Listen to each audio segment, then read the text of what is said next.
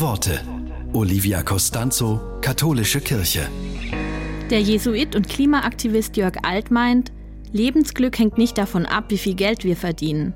Er sagt, wenn man Menschen fragt, was ihnen wichtig ist, dann kommt immer Familie, Freunde, eine sichere Stadt, intakte Umwelt, Gesundheit. Also alles Dinge, die man nicht kaufen und einsperren kann, die aber sehr viel mit Gesellschaft und zwischenmenschlicher Interaktion zu tun haben. Wir müssen uns klar machen, was ein Menschenleben zufrieden und glücklich macht. Wir haben es in der Hand, eine Welt zu schaffen, die vielleicht sogar noch besser ist als das, was wir im Moment haben und als selbstverständlich betrachten.